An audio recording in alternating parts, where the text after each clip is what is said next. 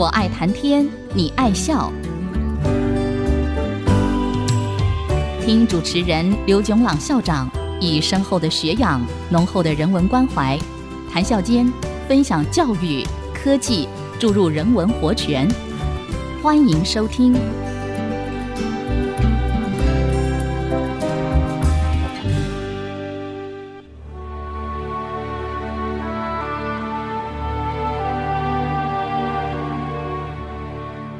听众朋友，大家好，欢迎收听《我爱谈天，你爱笑》。这里是爱惜之音广播电台 FM 九七点五，我是刘总郎。这几个礼拜，我们讲民主制度里头的选举办法。不过，我们的讨论都集中在怎样从若干个候选人里头选出最佳的一个优胜者，例如总统、市长。或者是金马奖最佳男主角等等，或者怎样把若干个候选人排序，第一名、第二名等等，例如选美，或者在体育运动里头溜冰、跳水的裁判等等。今天让我们讲民主制度里头另外一个重要的选举行为，也就是选出若干个权利和责任。都是同等的民意代表。民主制度的一个重要精神就是立法权和行政权的分立。立法权包括法令的通过、修改、补充和废除，也可以包括行政官员或者其他官员任用的同意权。立法权由民意代表掌握，他们组成的会议虽然在不同的国家的制度里头。有不同的名称，普遍就称为议会。现代的议会制度可以说在十八世纪开始与欧洲的英国、瑞典和德国等国家。议会制度有所谓两院制，例如美国的众议院 （House of Representatives） 和参议院 （Senate），英国的下议院 （House of Commons）、上议院 （House of Lords）。和日本的众议院、参议院和医院也有所谓医院制，例如台湾的立法院、新加坡的议会 （Parliament）、以色列的议会 （Knesset）。在多数的情形之下，议会的议员经由普选产生，议会的架构、议员的数目、议员选举的办法，各个地方有不同的制度。这背后也有许多传统文化和社会的因素。我不打算分析比较这些不同的制度。我想讨论的是在议员名额的分配里头数学的问题。在这里倒有许多有趣也出乎意料之外的结果。以美国众议员的选举为例，美国开国的时候，宪法规定，第一。众议员的数目不能超过每三万人一席。第二，每周最低限度有一席众议员。这个规定是不够严谨的，因为如果众议员的总数没有一个上限或者下限，那么每三万人选一席，每五万人选一席，或者每五十万人选一席，都是合乎宪法规定的。相对来说，瑞士的宪法。规定议员的总数共两百，按各地区 （canton） 人口的比例分配，每两万人设一席。这个规定却又过分严格，每两万人选一席议员，结果可能超过或者不到两百席这个总数。不过，让我们不要让数学不太好的政治家把我们搞得头昏脑胀。让我们先清楚的把我们的数学题目说出来。我们知道全国人口的总数，也知道每个地区人口的总数，我们也知道规定的议会席次的总数。我们的工作就是把这些席次按照人口比例分配给各地区。数学好的朋友，先不要沾沾自喜说那是小事一桩。在下面我们会看到数学家们怎样解释。按照人口比例分配这句话，也把我们搞得头昏脑胀。让我们先看一个简单而且听起来合情合理的分配方法。这个方法是美国开国元勋，也担任过财政部长的 Alexander Hamilton 提出的，因此就叫做 Hamilton 的方法。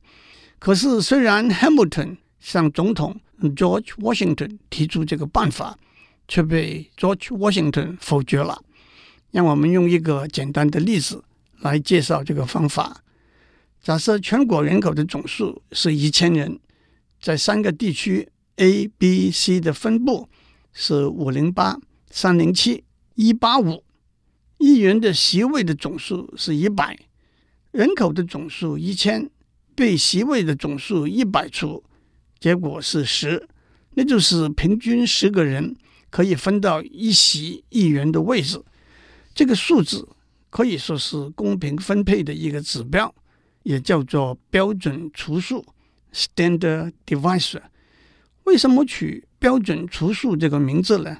因为每个地区的人口总数被标准除数除，结果就是这个地区应该得到的席位。换而言之，一个地区人口总数被标准除数除，等于这个地区占全国人口总数的比例乘上席位的总数。在这个例子里头，五零八被十除等于五十点八，三零七被十除等于三十点七，一八五被十除等于十八点五。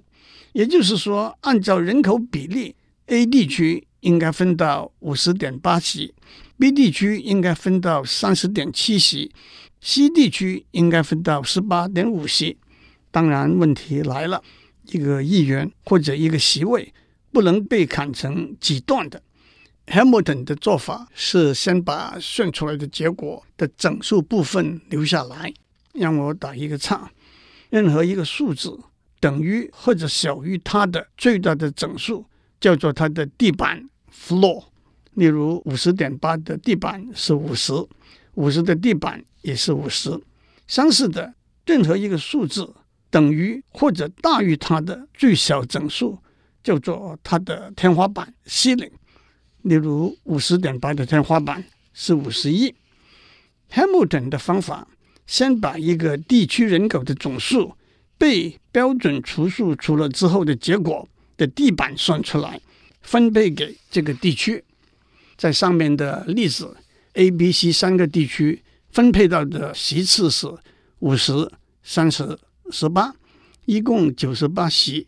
因此，一百个席位还剩下两席。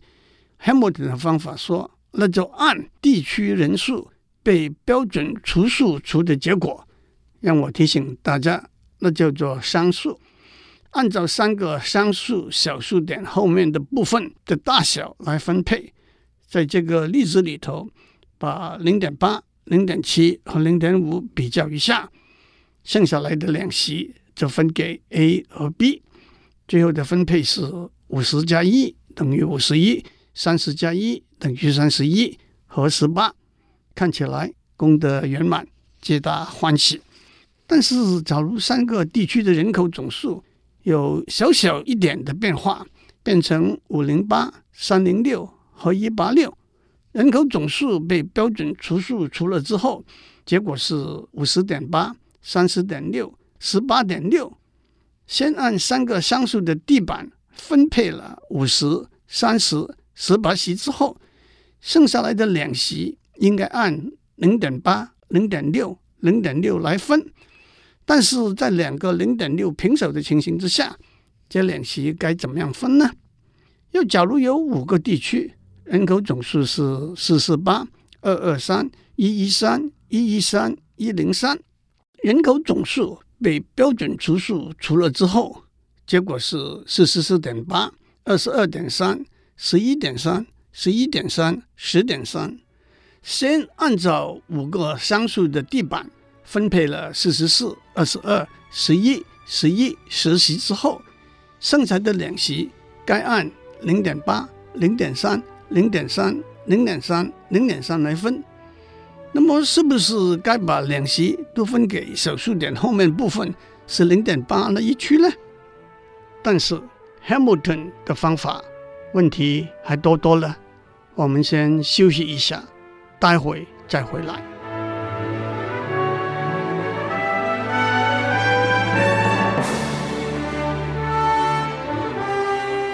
欢迎继续收听《我爱谈天，你爱笑》。我们上面讲到，按照各地区的人口分布，把议员的席位分给各地区。我们讲到 Alexander Hamilton 提出的方法，但是我们也看到这里头有一点小问题。但是除了这些问题之外，Hamilton 的方法在使用多年之后，有几个意想不到的悖例 （paradox） 陆续被发现了。悖例就是按照一个方法分配席次的结果，有时候会违反常理和直觉。第一个悖例是，当议员席次按照 Hamilton 的方法分配之后，如果各地区人口的总数不变，但是议员的席次增加了，譬如说增加了一席，按常理说，这一席就分给某一个地区就好了。换句话说，这个地区增加一席，其他地区的席次不变。但是我们发现，在有些例子里头，按照 Hamilton 的方法来分配，某些地区的席次居然会减少。请看下面的例子：三门功课 A、B、C，选 A 的九七八人，选 B 的五零零人，选 C 的三二二人。加起来一共一千八百人，我们有三十位助教，按照学生人数比例分配给这三门功课，因此标准除数是一千八百被三十除，等于六十，也就是平均六十个学生可以分到一个助教。按照 Hamilton 的分法，三门功课分配到的助教的数目是十六八六，但是。如果我们一共有三十一位助教，那么标准除数等于一千八百被三十一除，等于五十八点零六四。按照 Hamilton 的方法，三门功课分配的结果是十七、九和五。换句话说，和原来只有三十位助教的分配相比，A 从十六位增到十七位助教，B 从八位增到九位助教。但西却从六位减少到五位助教，这真是有点不合常理。第二个悖例是，假如助教的人数不变，但是学生的人数增加了，助教的分配可能会有所调整。按常理来说，学生人数增加的百分比越大的课，应该在分配中占点优势，最低限度不会吃亏。但下面是一个悖例。三门功课 A、B、C，选 A 的二二四零人，选 B 的九九零人，选 C 的五三零人，一共三千七百六十人。助教的数目是二十四，因此标准除数是三七六零被二十四除，等于一五六点六六七。按照 Hamilton 的方法，三门功课分配到的助教的数目是十四六四。但是如果选课的人增加了，选 A 的二五七零，选 B 的一二五零，选 C 的是六八零，共四千五百人，助教的数目不变，依旧是二十四人，标准除数是四千五百被二十四除，等于一八七点五。按照 Hamilton 的方法，这三门功课分配到的助教的数目是十四七三。但是，按照学生人数增长的比例来算，A 增长的百分比是十四点七十三 percent，B 增长的百分比是二十六点二十六 percent，C 增长的百分比是二十八点三 percent。A 增长的百分比最低，可是助教的人数没有改变；C 增长的百分比最高，可是助教的人数反而减少了一个。第三个悖例是。学生总数是一千，在 A、B、C 三门功课里头的分布是六五七二三七一零六，助教的总数是一百，因此标准除数是一千被一百除，等于十。按照 Hamilton 的方法，分配的结果是六十六、二十四、十。假如学生的人数增加到一零一零，但是分布也改变了，在 A、B、C 三门功课里头的分布是六六零、二四五、一零五，因此标准除数是十点一。按照 Hamilton 的方法分配的结果是六十五、二十四、十一。事实上，A 和 B 的学生人数都增加了，C 的学生人数减少了。可是 A 少了一个助教，B 助教的数目不变，C 助教的数目反而增加了一个。第四个倍例是增加了一门新的功课，也对应的增加了助教的人数。可是原来的分配又给打乱了，有两门功课 A 和 B，学生人数分别是八九五五和一零四五，总数是一万，有一百位助教，因此标准除数是一万被一百除等于一百。按照 Hamilton 的方法，A 分到九十位助教，B 分到十位助教。但是如果加了一门新的功课 C，学生的人数是五百二十五，学生总人数变成一零五二五。按照上面每一百个学生应该有一位助教的说法，我们就把助教的人数增加到一百零五。标准除数是一零五二五被一零五除，等于一零零点二四。按照 Hamilton 的方法。分配的结果是：A 分到八十九位，B 分到十一位，C 分到五位助教。和上面的结果比较，A 居然少了一位，这一位被 B 拿走了，C 倒是拿到该拿到的五位。讲完 Hamilton 的分配方法，也看到使用这个方法的时候的倍例，在这些例子里头。我们看到，把每一个地区的人口被标准除数除，得出来这个地区应该得到的席位是合理公平的。问题出在，当我们把这些结果下修成整数，按照这些结果来分配，如果所有的席位都分配完了，我们就不要伤脑筋了。但是如果还有剩下来的席位，我们就按照商数里头小数点部分的大小来分配。问题是，当数据包括议员席位的总数、各地区人口的总数和地区的数目有一点小小的变化的时候，会带来背符常理的变动。因此，一个想法是，可以不可以找出别的分配方法，让分配的结果正好等于议员席位的总数，那就不必对上述的小数点后的部分。斤斤计较来调整了。Thomas Jefferson 提出一个有趣的做法。Thomas Jefferson 是美国独立宣言的起草人，George Washington 的国务卿，后来还成为美国第三任总统。George Washington 是听了他的话才否决了 Hamilton 的方法。Jefferson 的方法是这样的：我们把每一区的人数。被标准除数除得出来的结果是这一区该得到的席位。如果我们把标准除数减小，得出来的结果每一区得到的席位都会提升，因此不会对任何一区不公平。这个除数叫做调整除数 （modified divisor）。普遍来说，把标准除数调整得出来的除数。都叫做调整除数。至于怎样调整呢？Jefferson 的提议是经由反复尝试找出一个调整除数，目的是按照各区的人口被调整除数除了之后的商数的地板来做分配，让分配的结果刚好等于规定的席数，那就不要为小数点后面的部分伤脑筋了。让我举一个例子。学校里头学生的总数是一千一百，在 A、B、C 三个系的分布是六九六、二六八、一三六。我们一共有十个奖学金，要按学生人数的比例分配给这三个系。标准除数是一一零零被十除，等于一一零。